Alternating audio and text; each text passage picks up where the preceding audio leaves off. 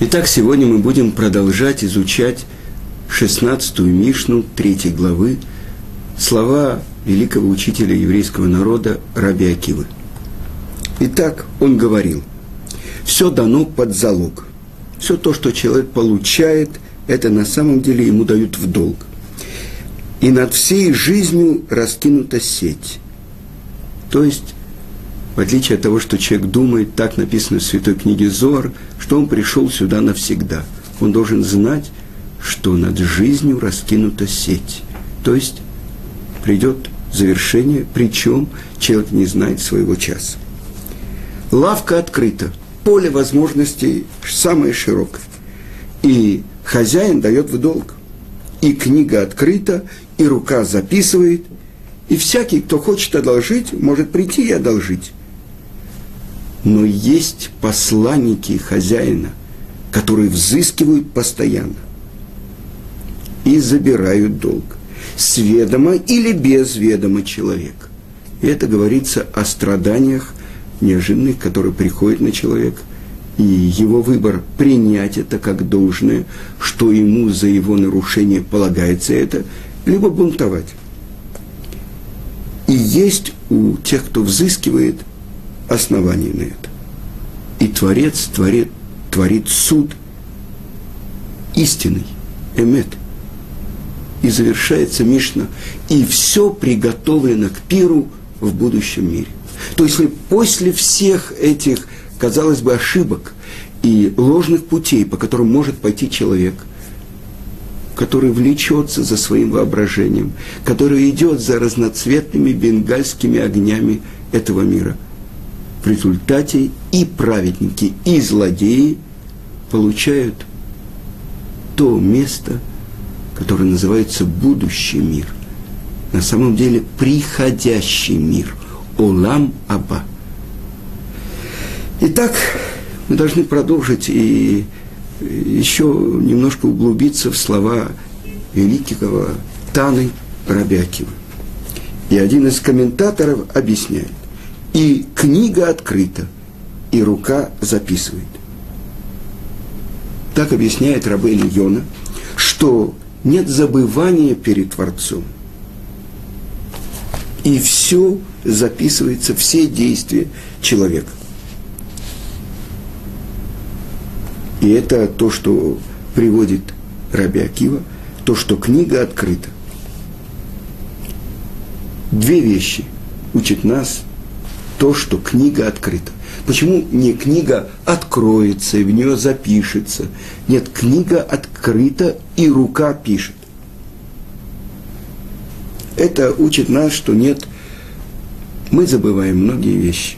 Э, когда человек забывает что-то хорошее, что он сделал, это ему хорошо. А когда он забывает то плохое, что он сделал – Обычно как раз так и происходит. Хорошее мы помним, а плохое забываем. Но это как страус, который закапывает голову в песок, он уже себя не видит, значит, его не видит никто. Но все его тело снаружи. Так. Так же, как нету забывания у хозяина лавки, который дает в долг, но записывает все –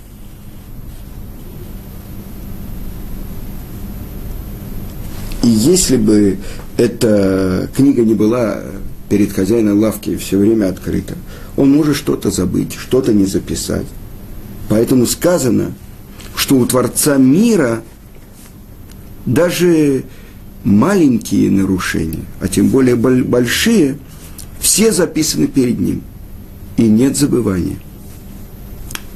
Казалось бы, ну человек, э, он поднял 100 килограмм. Кто помнит, что он поднимал 60, 70, 80, 90? Но не так перед Творцом. И это как-то рассказывает история, что Гаон из Вильна шел со своими учениками в субботу. И там была какая-то нееврейская, э, ну скажем, ресторан. Э, и там сидел еврей в субботу и выпивал с неевреями. И тогда Гаон из Вильна ему сказал, ну, конечно, он курил и прочее, ему не только взыщут за то, что он курил. Но с него взыщут, почему он не сказал благословение перед едой. Казалось бы, благословение, установление от мудрецов. А курить в субботу, разводить огонь – это истории. Нет забываний. Это первое. А второе, что не задерживают, не э, как бы ждут после совершения греха, хотя бы для того, чтобы, ну, дайте я пример приведу. Я ищу какое-то место, я открываю книгу. Занимает какое-то место. Здесь объясняет Рабейну Йона, что не ждут, книга открыта. Как только завершает человек некоторое действие, тут же оно записывается. То есть в момент совершения действия записывается оно перед, Творц, перед Творцом. И объясняет это другой комментатор, Хасид Яйвец, что само действие нарушения или само действие мецвы, они производят запись в этой книге.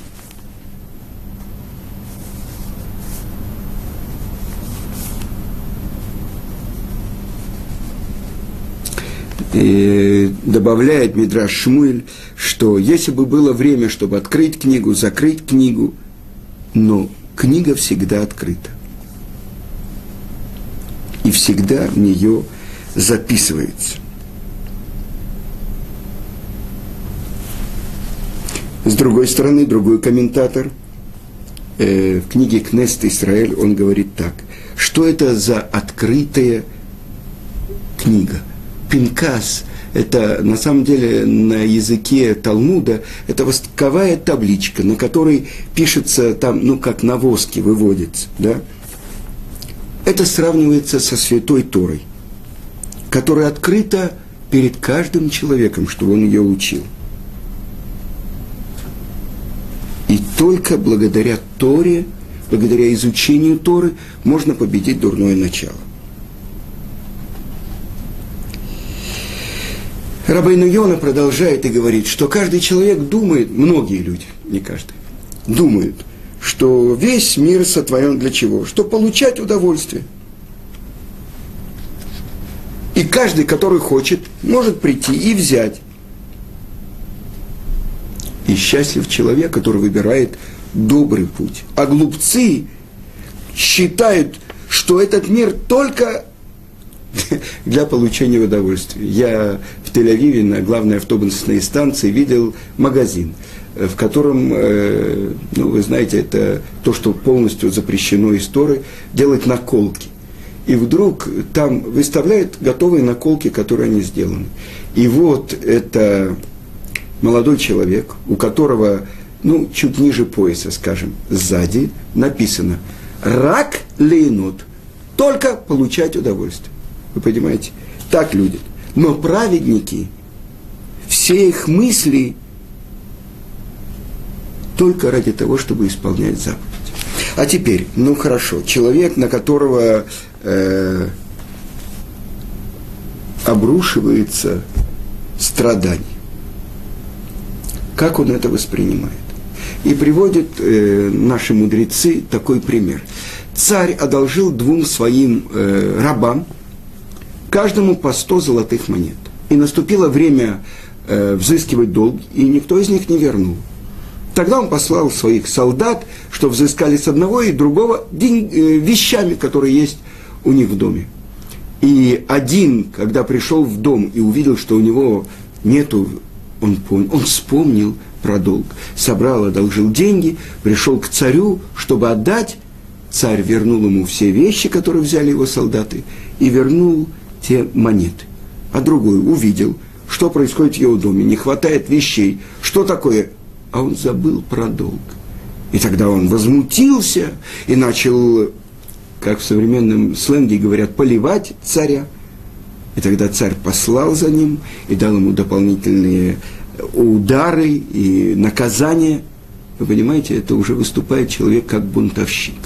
И вот что это сказано, что посланники взыскивают по его ведому и без его ведома. И в этом плане я хочу вам прочитать то, что написано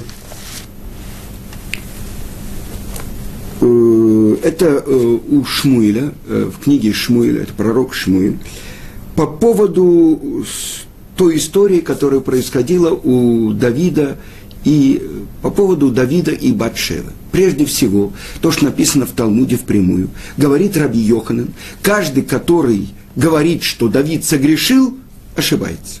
Но теперь, как эту историю описывает Шмуль? Прежде всего, предисловие. То, что когда Давид Амелех, он обладал Руаха Кодыш. То есть это ступень чуть ниже пророческой. И все псалмы царя Давида написано Беруаха Кодыш. И вот обратился Давид к Творцу с вопросом, так говорят наши мудрецы. Почему в молитве мы обращаемся и говорим «Всесильный Авраама», «Всесильный Ицкак», «Всесильный Якова», но мы не говорим «Всесильный Давида». И, казалось бы, это вопрос, который в наших глазах показался бы, ну что, что это такое? А на самом деле это справедливый вопрос. Ведь именно через Давида проявилось в мире – то качество Творца, которое называется Малхут, царство. И это одно единственное качество Творца, в котором мы являемся его полными компаньонами. Потому что к мудрости Творца, которая безгранична, мы не имеем отношения. К хеседу, милости Творца, мы не имеем отношения. А вот к царству его – мы имеем к проявлению его царской власти. Потому что сказано, нету царя без народа. А кто его народ? Это мы. И это то, что Раша говорит, сейчас мы провозглашаем, что он один, а в будущем все народы будут провозглашать. Так вот, через то, что мы добровольно принимаем его власть, в этом мы проявляем его качество, то есть он проявляется в мире как царь. Так вот, царь Давид, который получил царскую власть над народом Израиля, сказано, что это скипетр, который был обещан Иуде, не от, отойдет от его потомков, потомков. Никогда это Давид и его потомки. И мы ждем потомка царя Давида, Машеха, Бен Давида. Так вот, это был справедливый вопрос. И что же ответил ему на это Творец? Потому что працы, я их испытал, и они выдержали. То есть Нисайон испытание. Сказано в Мишне, что десятью испытаниям подверг Творец Авраама. И он их всех выдержал. Вы понимаете, Авраам, Ицкак Яков – это те, которые построили фундамент того народа, который в мире, в нашем мире – которые наши мудрецы сравнивают с ночью, должны проявить царскую власть Творца. Но так же, как мы уже говорили, что колесница, царская колесница, она не может двигаться на трех колесах. Должно быть четвертое колесо. И кто же четвертое колесо этой царской колесницы, которая как бы проявляет в мире самого царя всех царей? И это четвертое колесо, это Давид. Поэтому он имел право задать такой вопрос. И что же отвечает Давид? После того, как он услышал, что Творец сказал, что працев Творец испытал. Тогда Давид говорит, Творец, испытай меня. И вот в этом моменте, казалось бы, есть, ну, немножко уверенность в том, что я смогу выдержать. Но Творец ему отвечает, я пошлю тебе испытание.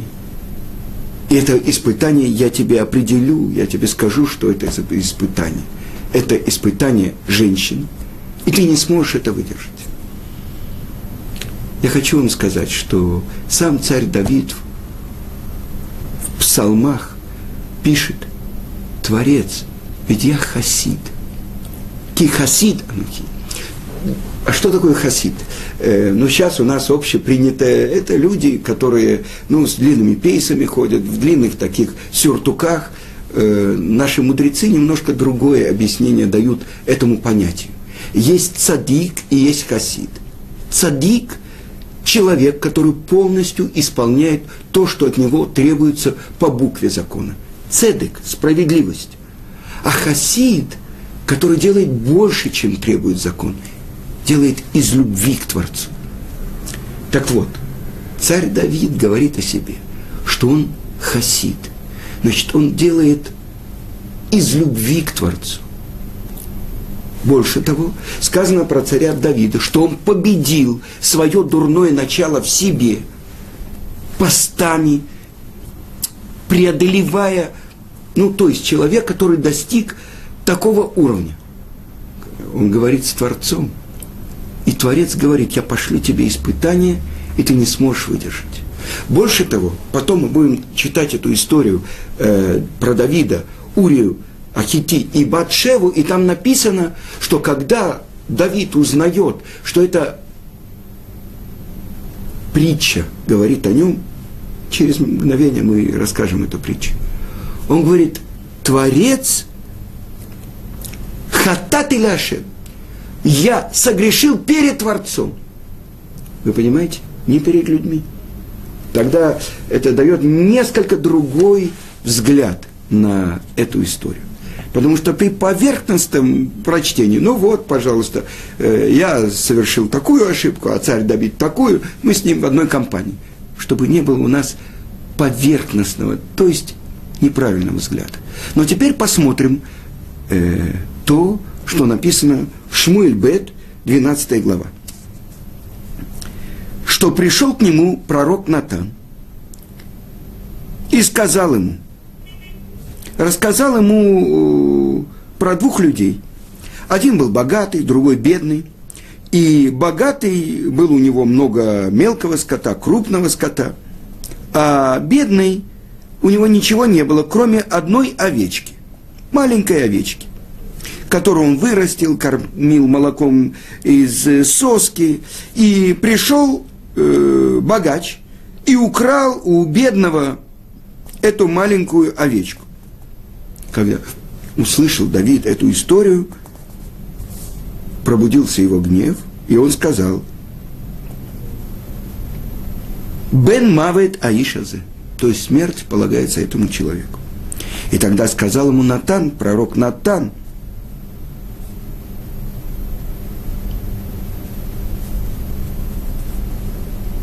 что это только притча, а вся эта история – это притча – что человек, который взял у маленькую овечку у бедного, это ты, Давид, который взял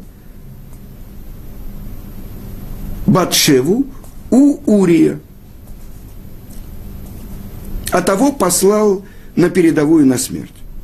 И тогда признал тут же Давид, хатати лешем, я согрешил перед Творцом –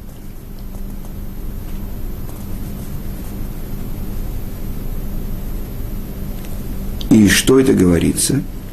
То, что Давид постановил, что смерть полагается этому человеку, потому что он не знал, о ком идет речь. А то, что сказано, взыскивают человека без его как бы осознания. И по его осознанию.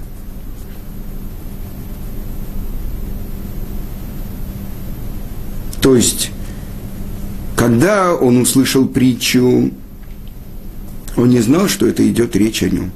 Это без, как это э, переводится, без веда. Да? А пока, когда он узнал, он признал, что он согрешил перед Творцом, и это по его ведам. Так приводит эту притчу э, комментаторы.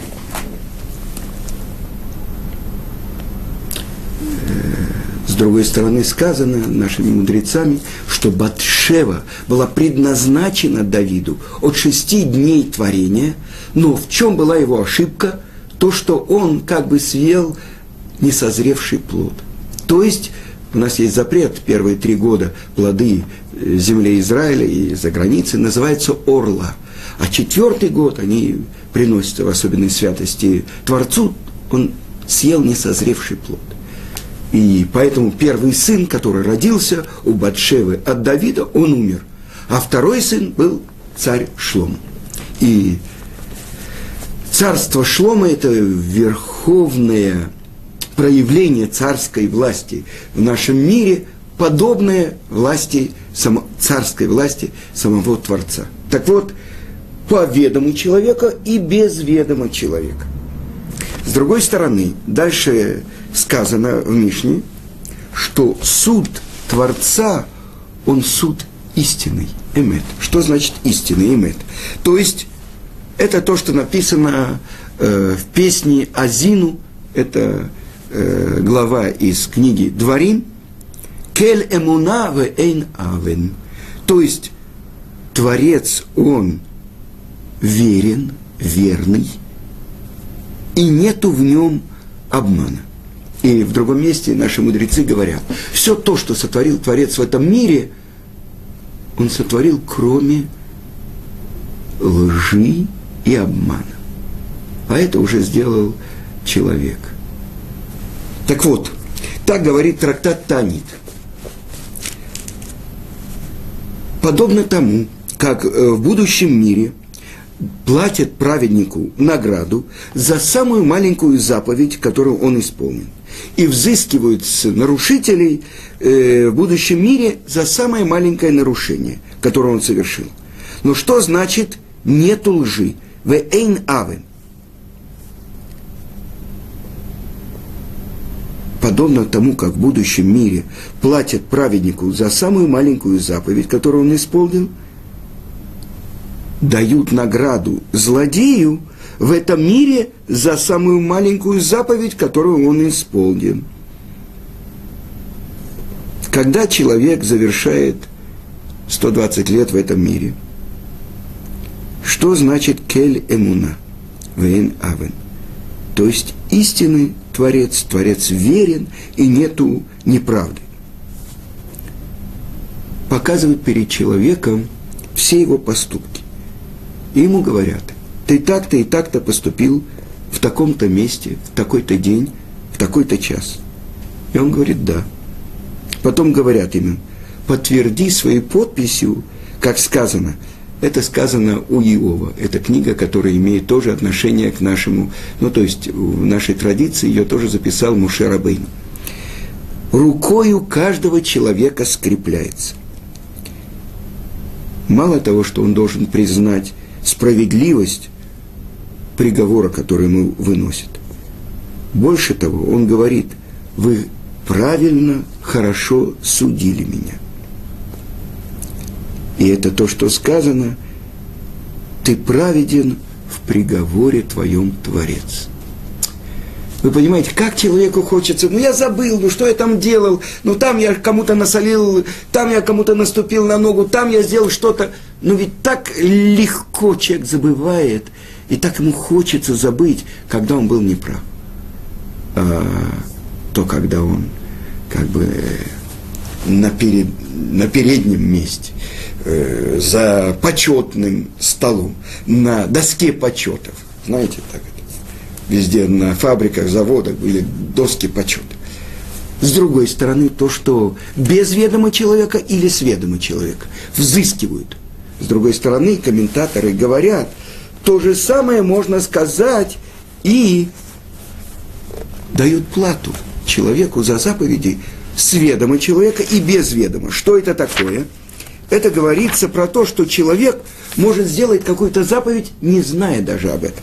И наши мудрецы приводят такой пример. Э, заповедь сдаки, милостыни. Человек дает кому-то и что. А вот написано так, что была у него некоторая монета в кармане, и он ее потерял.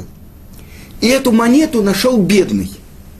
И он был на такой грани бедности, что если бы он не нашел эту монету, он бы умер от голода. И вот благодаря этой монете он спас свою жизнь, и, может, жизнь своих детей. Так этому человеку, который потерял монету, вы слышите, Ну, потерял. Дают в будущем мире плату за спасение жизни этого человека и его детей. Ну, казалось бы, э, ну да хорошо, так человек, который теряет монету, он может быть счастлив, ну что, я спасаю жизнь и так далее. Почему одному человеку это дают, а другому нет? А другой найдет эту монету, знаете, э, мы уже говорили об этом, что э, обманщики, они спасают человека от э, э, огня генома. Почему? Потому что те, кто протягивают руку, а на самом деле у них есть больше, чем те, у кого они берут, они спасают человека, если он не даст тогда, когда он должен был бы дать. Да? Так вот, говорится так, что мы гальгалим схуд аль ядей закай. То есть дают право на заслугу человеку, которого полагается это. И э, помогают, то есть не мешают человеку сделать нарушение тому, кому уже полагается много, у которого уже в сумке есть много нарушений. То есть не просто так человек получает это. Но вот я хочу вам привести пример. Э, в одной книге э, моя жена прочитала и рассказала мне, что один человек, у которого было четверо-пять маленьких детей, он э, переходил дорогу. И он переходил на зеленый свет, он держал двух самых младших за руки, а они держали более старших его сыновей. Четыре мальчика с такими локонами, то есть после трех лет уже, может быть, выделяют даже пейсы – да? И вот он шел и что-то веселое рассказывал своим детям, детям. А в это время на другой стороне стоял человек, у которого не было ни кипы, ничего. И как раз у него были там неприятности в семье, неприятности на работе. И он стоял на перекрестке и думал, куда идти. И вдруг он увидел этого молодого человека, который так радостно э, переходил дорогу со своими детьми. Он подумал, какой он счастливый и какая связь есть у него со своими детьми. А почему я живу в таком аду? Казалось бы, я хорошая работа, хорошая жена, хорошие дети, казалось бы, столько зарабатываю, но все почему-то это ничего не остается в доме, вечные минусы в банке, на работе там это почему-то вот это меня подсиживает, а этот начальник на меня косо посмотрел. Почему я живу в таком аду? А может, мне не хватает главного. Ведь мой дедушка когда-то был большим раввином. Почему я живу вне этого? И это был первый его шаг, и он пошел на какой-то урок Торы, потом записался на семинар. В результате вся его семья превратилась в семью, соблюдающую заповедь. А что было толчком? Вот этот человек, он никогда в жизни не узнает, что благодаря тому, что он правильно вел себя со своими детьми, радостно им что-то рассказывал. Это повлияло и на самом деле поколение поколение вот этой семьи, которая перевернула свою жизнь и стала семьей, хранящим еврейские традиции, живущим по законам Торы. Человек даже только после того, как он кончит свои 120 лет, ему скажет, смотри, сколько людей ты спас – Говорит, я не знаю этих людей. Ты однажды переходил дорогу со своими детьми, вот что оказало какое влияние. Но вы понимаете, что это человек, который полностью посвятил себя изучению Торы и реализацию Торы в жизни. Поэтому, если мы видим еврея, который учит Тору и ходит с таким лицом, значит, он неправильно учит Тору. И это то, что написано впрямую в Торе. Тахат ашер ло авата это локеха бесимха. Из-за того, что ты не служил Творцу в радости. Тот, кто учит Тору жизни, тот, кто впускает этот свет Торы в свою жизнь, он не может не быть радостным. Значит, он неправильно, не мою Тору ты учишь, если ты под ее ношей мучаешься. Это то, что мы учим. Итак, э, мы еще не завершили нашу Мишну, но мы видим, насколько много граней и насколько много смыслов заключено в каждом слове нашего учителя Раби Акива. Но до следующего урока.